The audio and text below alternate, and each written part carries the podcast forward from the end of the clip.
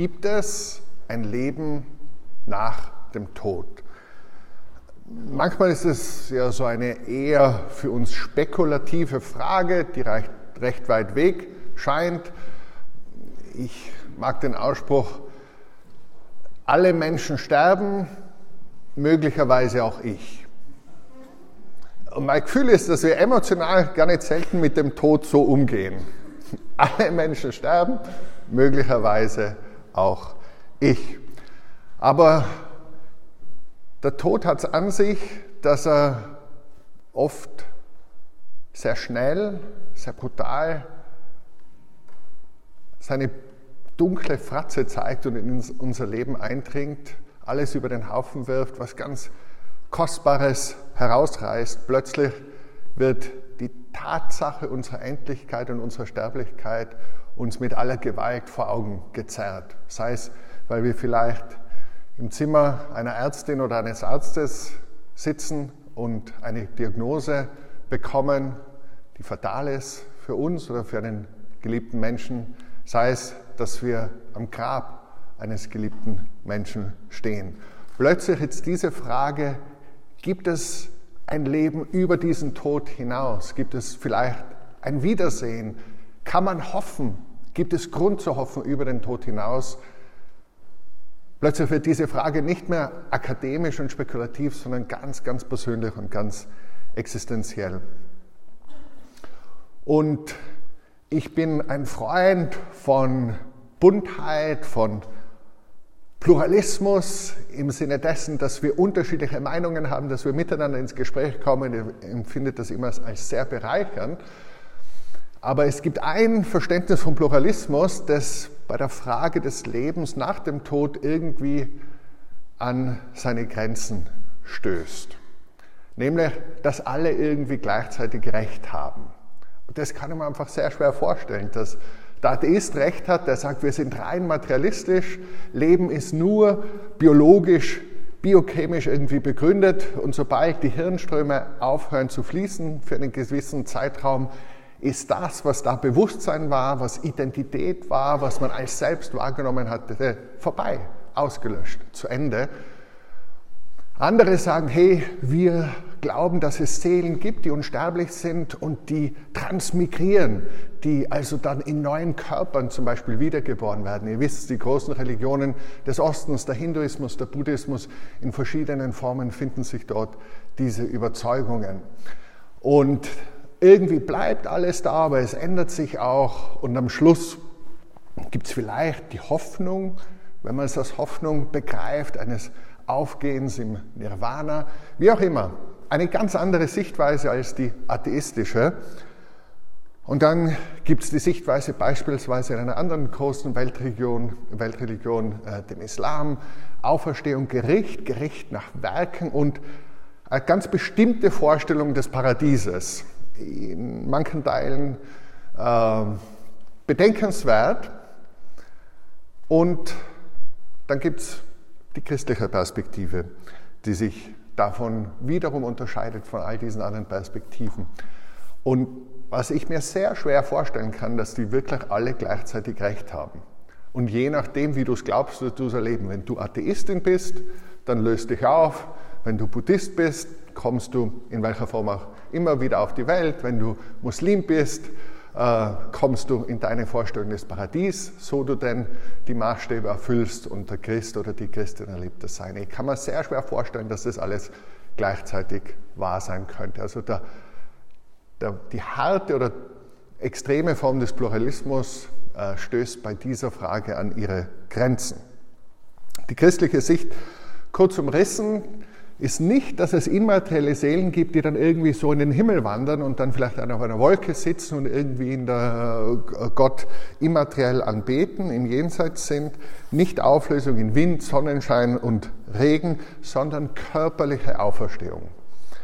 Erneuerte, unsterbliche, transformierte Körper. Also einer der großen Theologen, der viel geforscht und publiziert hat in den letzten 20, 30 Jahren. Nicholas Thomas Wright, N.T. Wright, nennt es das Leben nach dem Leben, nach dem Tod. Das Leben nach dem Leben, nach dem Tod. Das ist die christliche Sicht. Zur christlichen Sicht ein paar Bilder. Das war die Frage, haben wir jetzt schon aufgeworfen. Ein Bild aus ungefähr dem Jahr 1500 von Luca Signorelli, äh, ist in einer Kapelle in Rom, Auferstehung des Fleisches. Und hier seht ihr diese sehr körperliche, sehr konkrete Vorstellung, dass da diese Körper aus den Gräbern kommen. Ihr seht auch äh, die Vorstellung des Gerichts, dass Gerechte von Ungerechten geschieden werden. Wenn man genau hinschaut, ist sehr spannend, weil bei den Ungerichten, Ungerechten äh, in seinem Bild auch Männer dabei sind, die die Bischofsmütze tragen und sogar das dreistöckige Diadem, die Tiara des Papstes. Also es war ziemlich ein mutiger, äh, das im Jahr 1500 so zu malen. Luca Signorelli, um das ein bisschen mehr in die Gegenwart zu holen, äh, von Sir Stanley Spencer, Anfang des 20. Jahrhunderts, hängt in der Tate Gallery The Resurrection am Friedhof in Cookham. Das ist ein Ort nicht weit von Slough im Süden Englands. Und ganz konkret, er sieht einen Friedhof und stellt sich vor, wie schaut hier Auferstehung aus. Und ist irgendwie spannend, ja, das so ganz konkret, sich hier konkret an einem Ort, den er kennt, den wir uns vorstellen können, vorzustellen. Und das letzte Bild, das ich euch zeigen möchte, ist aus dem 19. Jahrhundert, stammt von Henry Alexander Bowler. Man sieht eine Frau, die so nachdenklich, grübelnd sich an einem Grabstein abstützt, vor ihr ein frisches Grab, aber auch vertrocknete, ausgetrocknete Gebeine, Teil eines menschlichen Skeletts. Und das Bild heißt The Doubt.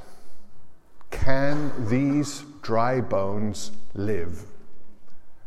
Der Zweifel, können diese vertrockneten Knochen wieder lebendig werden. Ein Zitat aus dem Buch Ezekiel für die Bibelaffinen unter uns. Aber spannend für uns der Zweifel. Sie ist mit der Realität des Todes konfrontiert und da schleicht sich der Zweifel ein. Ist das tatsächlich möglich? Damit habe ich so ein bisschen die Ausgangssituation umrissen, unterschiedliche Meinungen, die wahrscheinlich nicht alle gleichzeitig wahr, wahr sein können, konkret die christliche Überzeugung der Auferstehung, der körperlichen Auferstehung und auch der Zweifel, der uns alle wahrscheinlich hin und wieder beschließt, ob das denn wirklich wahr sein kann.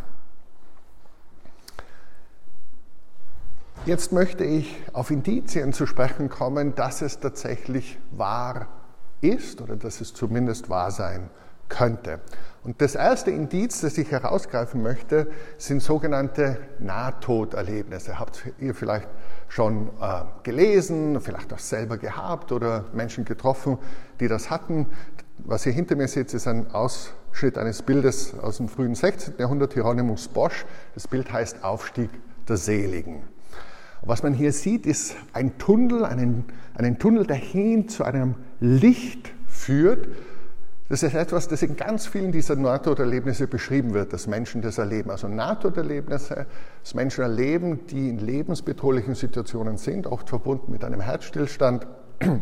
Und, äh, und die dann zurückkehren in das Leben und sagen, ich habe etwas gesehen, ich habe etwas erlebt. Und die beschreiben oft Ähnliches, einen Tunnel, ein Licht, äh, wo sie sich hingezogen fühlen, auch zum Teil Sinneswarnungen außerhalb des Körpers, was geschieht in einem Raum, wo sie zum Beispiel gerade wiederbelebt werden oder wo es Wiederbelebungsversuche gibt.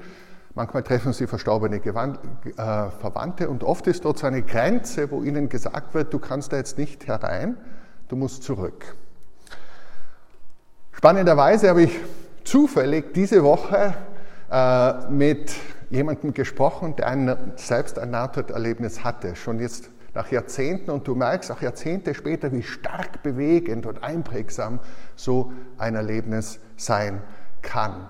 Und was mir da vor Augen steht, ist vor allem, dass äh, mir dieser Mensch gesagt hat, du, das ist so, das war so schön, so überwältigend und es ist Klischee zu sagen, es gibt keine Worte dafür, aber es gibt keine Worte dafür. Und und ich kann nur sagen, es war so herrlich, dass ich nur eine Sache wollte, dort sein und dort bleiben. Weil ich wusste, wenn ich da bin, dann ist alles für immer gut. Wenn ich da bin, ist alles für immer gut. Und wir sind auch zu sprechen gekommen darauf, dass manchmal so die Frage der Angehörigen ist, ja, und an uns hast du gar nicht gedacht in dem Moment. Und was mein Gegenüber mir gesagt hat, war, es ist, das ist, da kannst du an nichts anderes denken, das ist so überwältigend. Nahtoderlebnisse. Und die gibt es in ganz vielen verschiedenen Kulturen, die haben Gemeinsamkeiten und Unterschiede. Was sagen sie aus? Ist es ein Grund für Hoffnung? Ist es ein Indiz für Hoffnung? Weil eines ist ja klar, das sind eben Nahtoderlebnisse und nicht Todeserlebnisse. Weil wenn die Leute sterben würden, dann wären sie nicht mehr da, uns zu erzählen, wie es dann tatsächlich weitergegangen ist. Und in den letzten Jahrzehnten hat sich da ein oder mehrere Forschungszweige in der Naturwissenschaft herausgebildet. Begonnen haben die Psychiater dazu zu forschen. Einer der ersten, der das vor allem sich zum Programm gemacht hat, war der amerikanische Psychiater Raymond Moody, der 1975 Life After Life dieses Buch veröffentlicht hat und der viele Leute interviewt hat, kategorisiert hat, was Menschen in solchen Situationen erleben. Sehr bekannt ist auch die schweizerisch-deutsche Psychiaterin und Sterbeforscherin Elisabeth Kübler-Ross. Habt ihr vielleicht schon gehört? Die ist vor allem bekannt dafür für die Five Stages of Grief. Davon haben die meisten von uns gehört, wenn du eine fatale Diagnose bekommst. Ähm, beginnt mit Denial, also mit dem nicht wahrhaben wollen, geht zu Wut, geht zum Verhandeln, geht zur Depression und geht zur Annahme wir wissen, das ist nicht unbedingt eines nach dem anderen, das kann sich auch von einem zum anderen wechseln. Aber bis heute wird es nicht nur in der Sterbeforschung und Sterbebegleitung, sondern auch in der Unternehmensführung werden diese äh, Stages beachtet, die Kübler-Ross entwickelt hat. Und die hat aber sehr viel zu NATO-Erfahrungen auch gemacht. Ist dann ein bisschen abgedriftet, sodass sie auch wissenschaftlich recht umstritten ist. In, in sehr esoterische Ausprägungen ist da wahrscheinlich auch einem äh, Hoax aufgesessen. Äh, und dennoch, die Bücher verkaufen sich gut. Es fasziniert uns Menschen, weil uns die Frage so umtreibt, können wir wirklich Hoffnung haben, können wir was wissen. Und ich finde es spannend, dass dann andere Naturwissenschaftler gesagt haben, hey, diese retrospektive Aufarbeitung, die ist immer problematisch. Psychiater Psychiaterinnen sind ja selten dabei, wenn Menschen gerade im Sterben liegen. Das heißt, die Berichte, die sie bekommen, sind oft Wochen, Monate oder Jahre nach den Erfahrungen. Und das ist wissenschaftlich problematisch, weil du hast einen Selektionseffekt, du hast den Effekt, dass sich Erinnerungen, also dass nur gewisse Leute davon erzählen und sich überhaupt erinnern, die das andere verdrängen jetzt vielleicht oder wollen nicht mehr drüber sprechen. Und du bist nicht nah genug dran. Und einer meiner ersten Dolmetschaufträge war an der Universität Innsbruck für, das hat die, äh, die Ärzteschaft, christliche Ärzteschaft dort äh, organisiert, war gestoßen voll, der, der Audimax äh, an der Innsbrucker Klinik, zum, zur Frage, gibt es ein Leben nach dem Tod? Und der Referent war eben ein, ein Arzt, und zwar ein Kardiologe. Äh, Dr. Morris Rawlings, äh, lange Zeit Vorsitzender der Kardiologischen Vereinigung in den Vereinigten Staaten und der Urheber der kardiopulmonaren Rest, äh, Wiederbelebung, CPR. Und was, der hatte eine ganz spannende Geschichte mit dem Thema.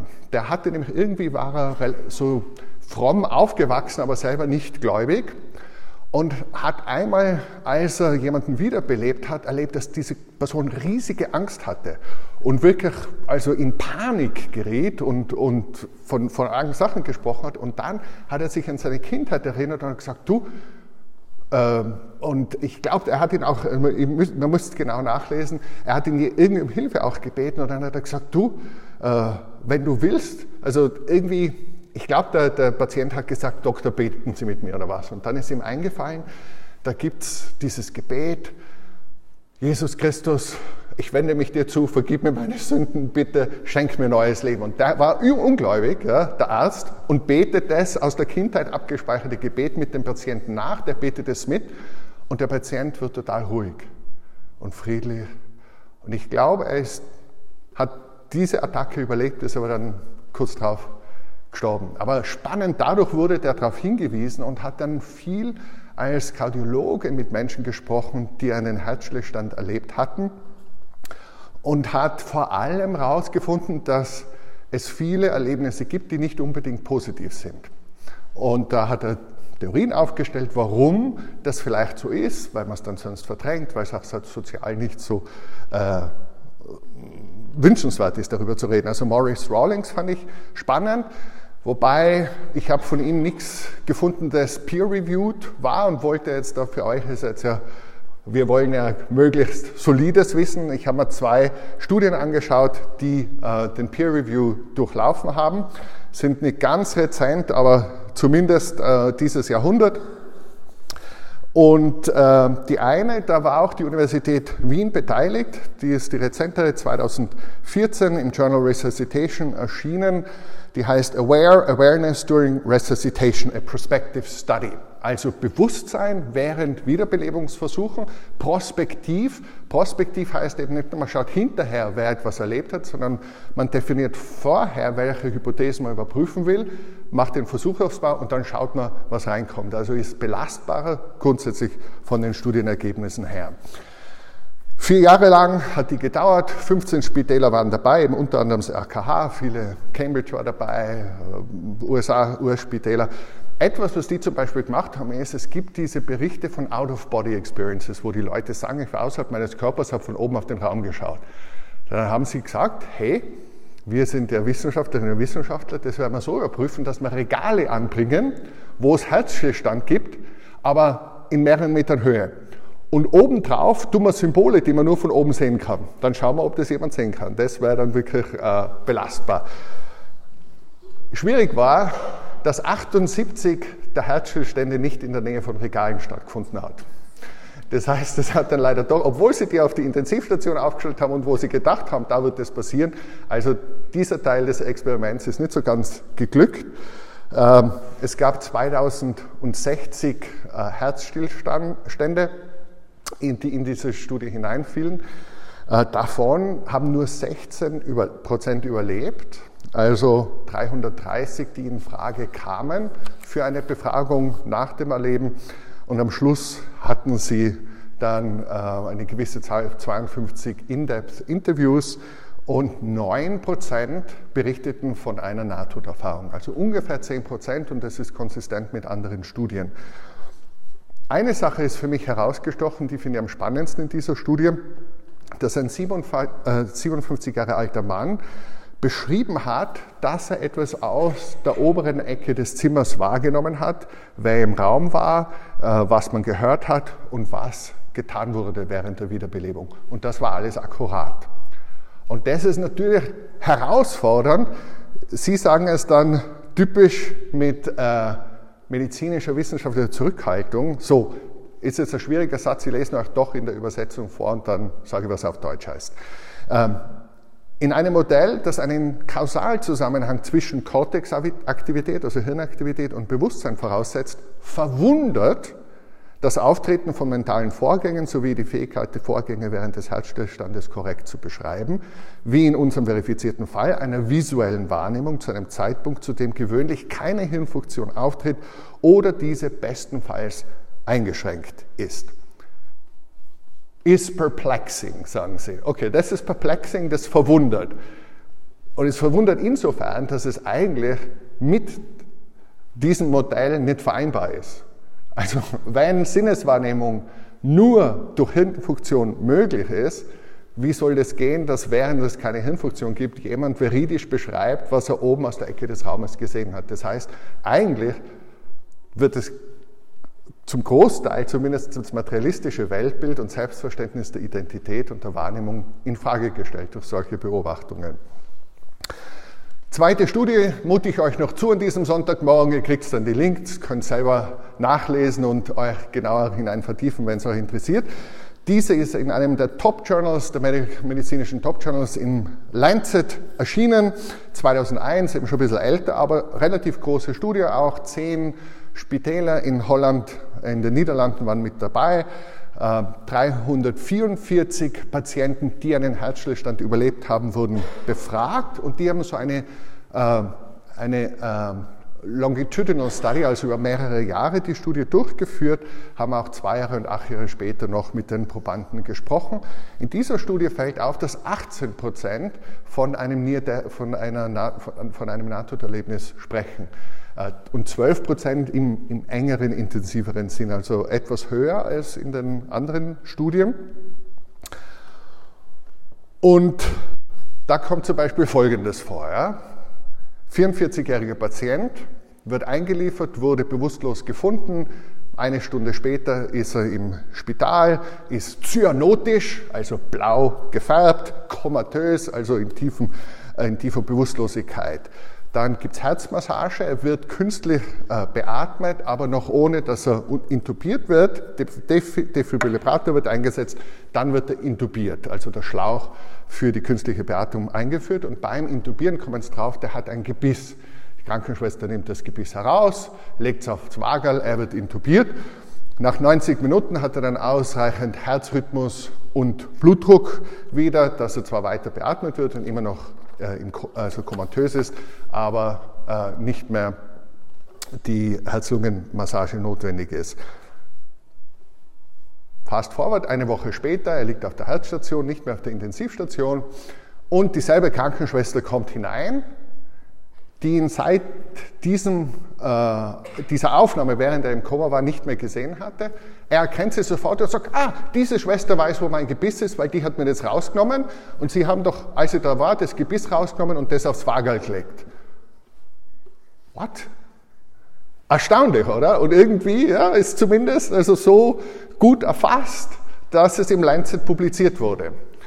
Äh, das sind so Dinge, wie, wie interpretierst du das? Äh, die verweisen auch auf andere Studien, wo blinde Menschen während einer Nahtoderfahrung korrekt beschreiben konnten, was sie visuell im Raum wahrgenommen haben. Auch das bringt so ein rein materialistisches Weltbild an seine Grenzen.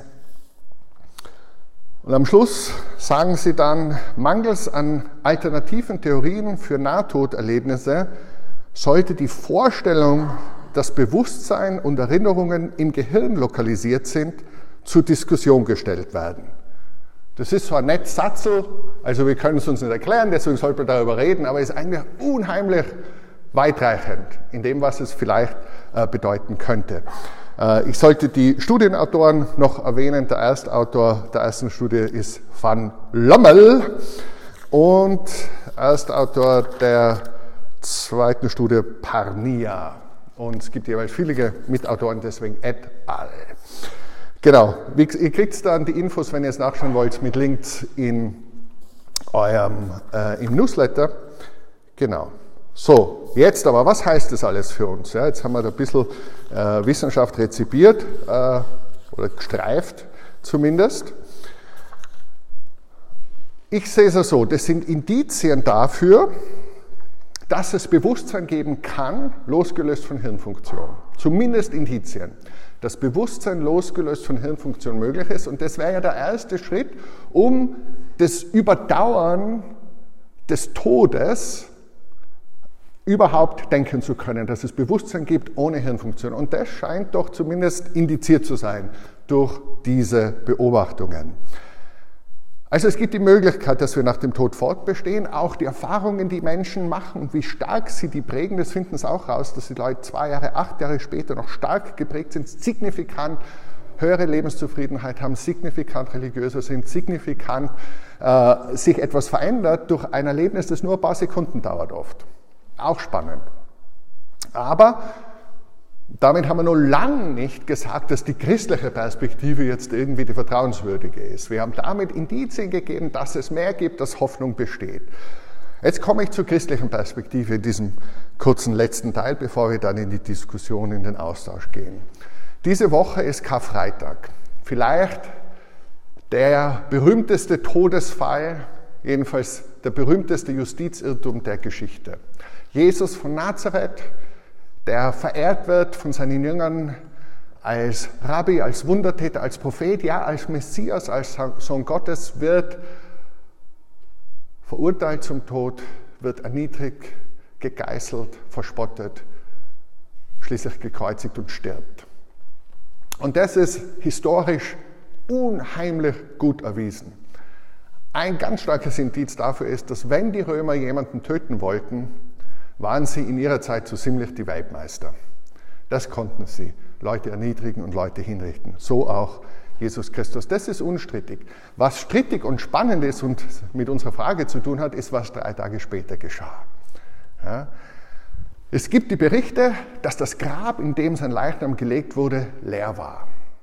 Damit greifen wir jetzt schon natürlich Ostern voraus, das heißt in einer Woche ist. Das Grab war leer und Männer und Frauen sagen, wir sind diesem Jesus begegnet, haben mit ihm gegessen, haben mit ihm geredet. Wir wissen, er ist auferstanden. Und nicht ein Geist, der uns erschienen ist, nicht ein Traum, nicht ein Engel. Er ist auferstanden, er hat gegessen, er hat getrunken, wir waren mit ihm unterwegs. Und ich werde das jetzt nicht in der Fülle äh, euch ausbreiten, aber ich gebe euch nur einige Indizien, warum diese Berichte aus meiner Sicht und aus der Sicht vieler anderer, die sich damit befassen, extrem glaubwürdig sind. Für mich war das während meines siebenjährigen Theologiestudiums in England einer der größ, eine der größten Überraschungen, wie stark die historischen Belege sind, dass tatsächlich die Auferstehung stattgefunden hat. Indizien wären, jede Theorie, die erklären will, wie das Christentum entstanden ist und was damals geschah vor 3000 Jahren in Jerusalem, muss erklären, wie diese Männer und Frauen, die alles auf die Karte Jesus gesetzt haben, die alles verlassen haben, die alles riskiert haben, dass sie ihm nachfolgten und die dann zu Tode betrübt waren, weil er hingerichtet worden war, weil niemand damit rechnete, dass der Messias stirbt, war nicht vorgesehen, hat niemand so verstanden, hat niemand erwartet, die also all ihre Träume waren zerschellt, alles war verloren, sie rechneten nicht mit einem zweiten Kapitel und sie hatten Todesangst und haben sich versteckt. Und in kürzester Zeit ist aus diesen Frauen und aus diesen Männern eine Bewegung entstanden, die todesmutig diese Botschaft verkündet hat und die gesagt hat, ihr könnt mich, mir den Kopf abschlagen, ihr könnt mich einsperren, ihr könnt mir Hab und Gut nehmen, ihr könnt mich mit Kopf nach unten kreuzigen, aber an dieser Überzeugung halte ich fest, denn ich weiß, was ich weiß, was ich weiß. Und das muss erst erklären, wie das psychologisch geht, von diesem Zweifel, von dieser Erschütterung zu dieser Überzeugung. Natürlich kannst du überzeugt sein, dich für was töten lassen und trotzdem dich täuschen. Das ist möglich. Was aber sehr unwahrscheinlich ist, dass du, wenn du weißt, dass etwas nicht stimmt, dafür in den Tod gehst. Zweitens waren die Berichte in ihrer Zeit falsifizierbar. Da sind wir wieder bei wissenschaftlichen Hypothesen. Je falsifizierbarer, desto stärker die Hypothese. Erstens, äh, Falsifizierbarkeit im Blick darauf, wenn das Grab nicht leer ist. Hätte man leicht sagen können, bitte, Auferstehung, da ist der Leichnam, Case closed. Aber auch, Paulus zum Beispiel sagt, 500 Leute haben ihn gesehen und die leben noch. Das heißt, jeder, der es überprüfen will, kann schauen, sind die 500 Zeuginnen und Zeugen da und nachfragen. Paulus bewusst macht seinen Claim für die Auferstehung falsifizierbar. Die Quellen sind extrem nah dran zeitlich. Die erste Quelle kannst du zurückverfolgen bis sechs bis 18 Monate, wo du sagst, da muss das entstanden sein und den Niederschlag findest du wenige Jahrzehnte später, ungefähr 25 Jahre später, äh, den schriftlichen Niederschlag. Also du kannst die, die, die Quelle und die, die Transmissionsquelle nachvollziehen, Schritt für Schritt. Es ist extrem früh dran, unvergleichlich mit fast allen anderen historischen Dokumenten. Ähm, Ganz spannend auch, das wird bei der Ostgeschichte am Sonntag rauskommen, die ersten, die Jesus sehen, sind Frauen. Warum ist das so spannend? Weil wenn du etwas fälschen würdest, würdest du das in der damaligen Zeit nicht erfinden. Weil das Wort von Frauen, das Patriarchat in der Ausprägung damals im Nahen Osten, gibt es ja heute scheinbar noch, äh, aber damals war das so, dass das Wort von Frauen weniger wert war und vor Gericht gar nicht zählte. Das heißt, du hättest nie gesagt, die Frauen, die teilweise eine schwierige Biografie haben, wie Maria von Magdala, die haben ihn als erstes gesehen. Das sagst du nur, wenn es wirklich so war. Ähm, und du siehst durch das ganze Neue Testament, durch ein riesiges Interesse an historischen Fakten, Mythen, Legenden, hat die alles nicht interessiert. Die wollten wissen, wie war es, war es so oder war es nicht, weil schließlich kann uns das das Leben kosten. Wir wollen belastbare Gründe für die Hoffnung. Das, was passiert ist, hat niemand erwartet, dass ein Einzelner aufersteht. vor allen anderen. Auferstehung am Ende der Tage haben sie schon erwartet, aber nicht, dass der Messias als erster aufersteht. Auferstehungsglaube wird konkretisiert und zentral. Die Christen treffen sich nicht mehr am Sabbat, obwohl sie alle Jüdinnen und Juden waren, sondern treffen sich am ersten Tag der Woche. Was ist geschehen, dass der wichtigste Wochentag für Christen nicht mehr der Sabbat ist, obwohl es alles Jüdinnen und Juden waren? Was ist am ersten Tag geschehen? Das muss also keine sind, aber Indizien. Wenn es euch interessiert, kann man es weiter dann entfalten. Wenn es euch nicht interessiert, können wir über was reden, was euch mehr interessiert. Einen letzten würde ich gerne noch einführen. Das ist äh, äh Richard Swinburne, äh, emeritierter Knowledge Professor für die Philosophy of Religion an der Universität Oxford und der ganz viel zu den Themen eines rational begründbaren und vertretbaren Glaubens geforscht hat, publiziert hat, unheimlich viele Monographien und Fachartikel. Und ein Buch, äh, aus dem ich zitiere, ist The Resurrection of, the Son, the Resurrection of God Incarnate.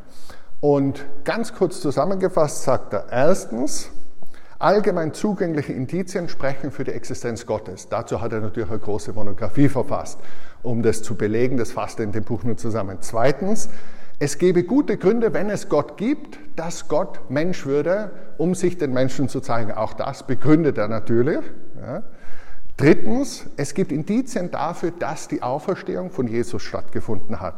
Das sind drei Stränge, die er dann miteinander verwebt und sagt, ähm, ah, sorry, davor, es gibt, gibt äh, Indizien dafür, dass Jesus der Menschgewordene Gott sein könnte. Das ist der dritte Strang. Also erstens, es gibt Gott, Gott hätte Grund, Mensch zu werden. Es gibt Indizien, dass Gott in Jesus Mensch geworden ist und es gibt Indizien, dass es die Auferstehung gab, dass die stattfand. Und dann ist der letzte Schluss, wo er das zusammenführt und sagt, es gibt ein beachtliches Zusammentreffen von Indizien für eine Menschwerdung Gottes und für die Auferstehung im Leben ein und derselben historischen Person. Und damit wird spannend. Also er sagt, dass es Gott gibt, da gibt es ganz, ganz viele Indizien, haben wir schon drüber geredet, mehrfach. Aber dass Gott Mensch wird, das leuchtet ein und dass Gott, wenn er Mensch worden ist, dass Jesus der erste Kandidat ist, dafür bietet er Argumente und dann sagt, und wie erstaunlich, dass es Indizien für eine Auferstehung gibt und dass die gerade auch diesen selben Jesus von Nazareth betreffen, von dem wir aus anderen Gründen glauben, dass er guter Kandidat ist, Sohn Gottes zu sein. Er macht dann ganz was Spannendes, was ich nicht ganz verstehe, das müsste der David einmal nachrechnen, vielleicht als Mathematiker, wenn andere Mathematikerinnen und Mathematiker da sind. Er macht die Bayesche Wahrscheinlichkeitsrechnung und nimmt relativ wenig an, sagt nur ungefähr 50-50, dass es Gott gibt oder nicht. 50-50, dass Gott äh, Mensch werden würde, aber dann fügt er dieses Zusammentreffen in einer Person ein und kommt zu einer Wahrscheinlichkeit, dass Jesus Christus Gottes Sohn war und dass er auferstanden ist, die dich wegfetzt. Habe ich vielleicht schon mal erwähnt was würde ich sagen, Wahrscheinlichkeit, er fängt mit 50-50 an, as likely as not, aber wenn er es dann verknüpft, sagt er 97% wahrscheinlich. Denkt man, okay, das ist einer Sache ziemlich sicher.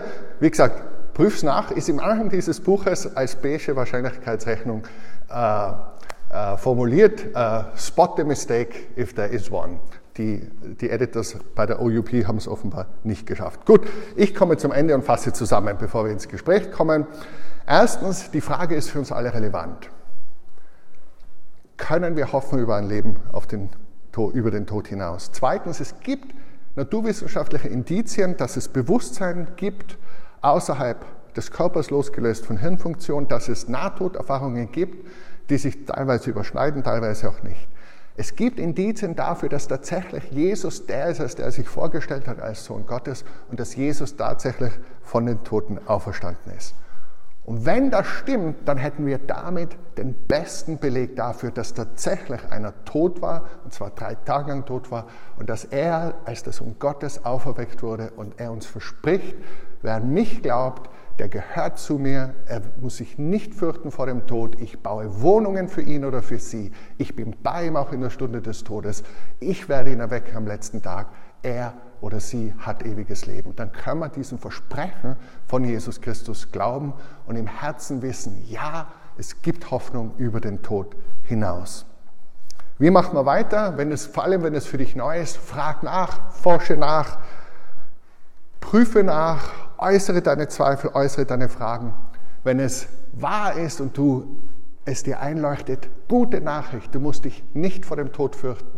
Du kannst getrost auf die Stunde deines Todes warten und wissen, das Beste kommt noch. Und das kannst du auch wissen für deine Geliebten, für deine Anhörigen. Die Botschaft, Angehörigen, die Botschaft Jesu ist, Gott ist gut, Gott liebt uns, er bietet uns Vergebung und Versöhnung an, ewiges Leben als Geschenk. Wir müssen keine Angst haben vorm Tod.